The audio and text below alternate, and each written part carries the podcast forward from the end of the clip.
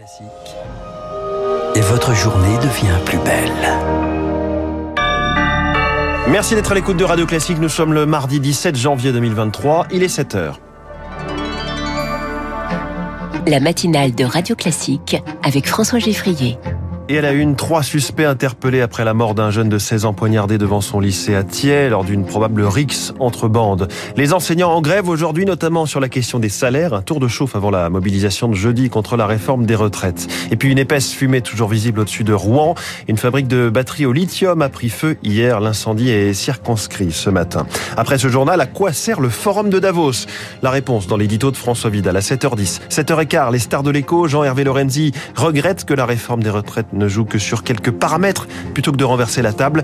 Je reçois donc le fondateur du Cercle des économistes.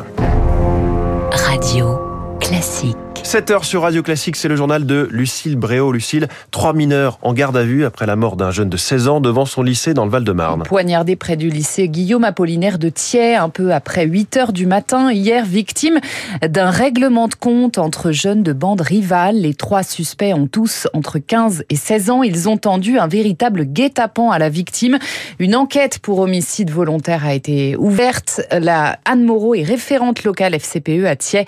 Elle dénonce un climat de violence qui s'est installée de longue date. Il y a régulièrement des alertes. Il y a quand même beaucoup de violence autour de ce lycée. On a des jeunes de plusieurs origines, hein, euh, qui viennent de Choisy-le-Roi, qui viennent d'Orly, qui viennent de Thiers, etc. Donc, euh, du côté de la FCPE, on est extrêmement choqués. Ça fait des années qu'on alerte et qu'on demande à ce qu'il y ait un travail avec toutes les parties prenantes autour de la table pour réfléchir à des actions de prévention avec le lycée, la mairie, euh, la police, etc. Pour faire des propositions aussi, par exemple, police de proximité, des éducateurs et en fait, il n'y a rien qui se passe. Donc, on déplore vraiment qu'il faille en arriver à, à, des drames comme ça pour que peut-être ça bouge. Propos recueillis par Léonard Cassette, un deuxième adolescent blessé au niveau de la cuisse et lui toujours hospitalisé. Une semaine de grève dans les écoles. Les tours de chauffe aujourd'hui, avant la mobilisation de jeudi contre la réforme des retraites, les enseignants sont appelés à faire grève pour contester leurs conditions de travail, grève sur la question des salaires, notamment, comme le détaille Sophie Vénétité, secrétaire générale du SNES-FSU. La faiblesse des salaires pèse lourdement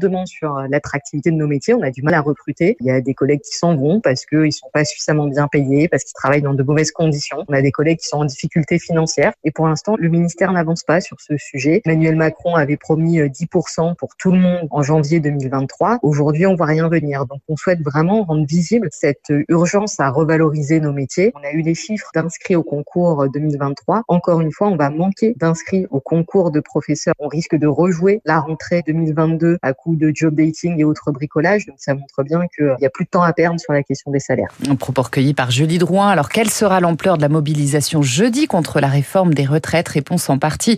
Aujourd'hui pour les transports et l'éducation, les grévistes doivent se déclarer 48 heures à l'avance. À Rouen, l'incendie d'une fabrique de batteries au lithium est circonscrit ce matin. Il s'est déclaré hier après-midi à Grand Couronne, au sud de la ville, dans un bâtiment loué par Bolloré Logistique. Il contenait 8000 batteries au lithium. Le site n'est pas classé La préfecture assure qu'il n'y a pas de risque d'intoxication pour les riverains. Chloé Juel. L'épaisse fumée sera toujours visible au lever du jour. L'odeur très forte risque d'être présente encore ce matin jusqu'à Rouen et de la suie devrait retomber dans la journée par endroits.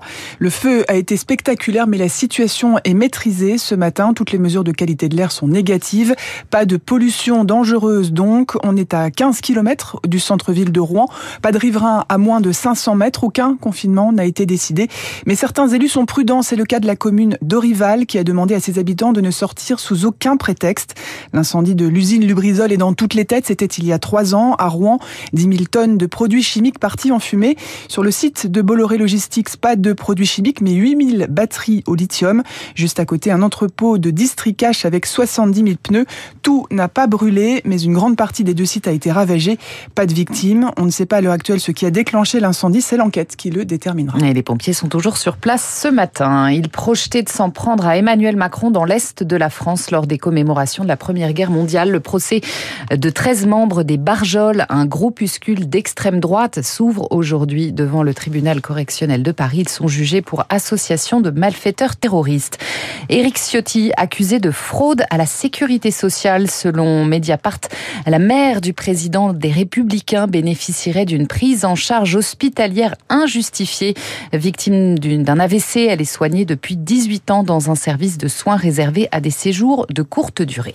Il est 7h05 sur Radio Classique. Nous sommes toujours en janvier, le mois des vœux pour les élus. Une tradition retrouvée après trois ans de Covid, l'occasion pour les élus de prendre le pouls de leurs administrés. Illustration à Fleury-les-Aubrais, 21 000 habitants en périphérie d'Orléans. Le reportage de Charles Ducrot.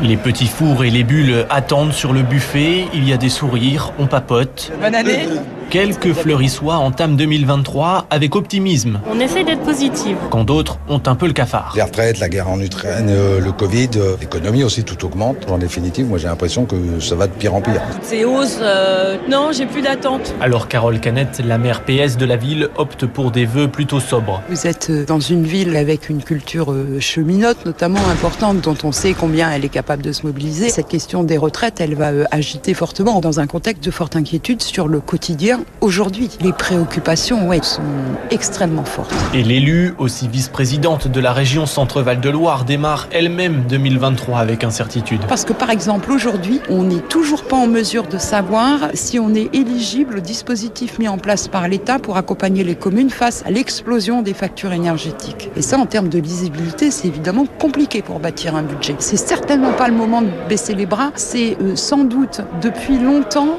un des moments où la population a le plus besoin de nous. Et pour cette nouvelle année, la maire espère plus de médecins. Le Loiret en manque cruellement. À Fleury-les-Aubrais, un EHPAD et un centre de santé sont en projet. Je vous souhaite la bienvenue pour cette... Le reportage de Charles Ducrot. Et puis 15 000 foyers étaient toujours privés d'électricité hier soir après le passage de la tempête Gérard, dont 3 500 en Normandie. Enedis prévoit un retour à la normale d'ici ce soir. Merci Lucille Bréau. Prochain journal à 7h30 avec Charles Bonner. Oui, le forum de Davos est utile. Démonstration de François Vidal dans un instant dans son édito. Puis cette question, le gouvernement est-il finalement passé à côté de la vraie bonne réforme des retraites? Jean-Hervé Lorenzi, le fondateur du Cercle des économistes, est ce matin la star de l'écho. Il aura 10 minutes pour répondre à cette question.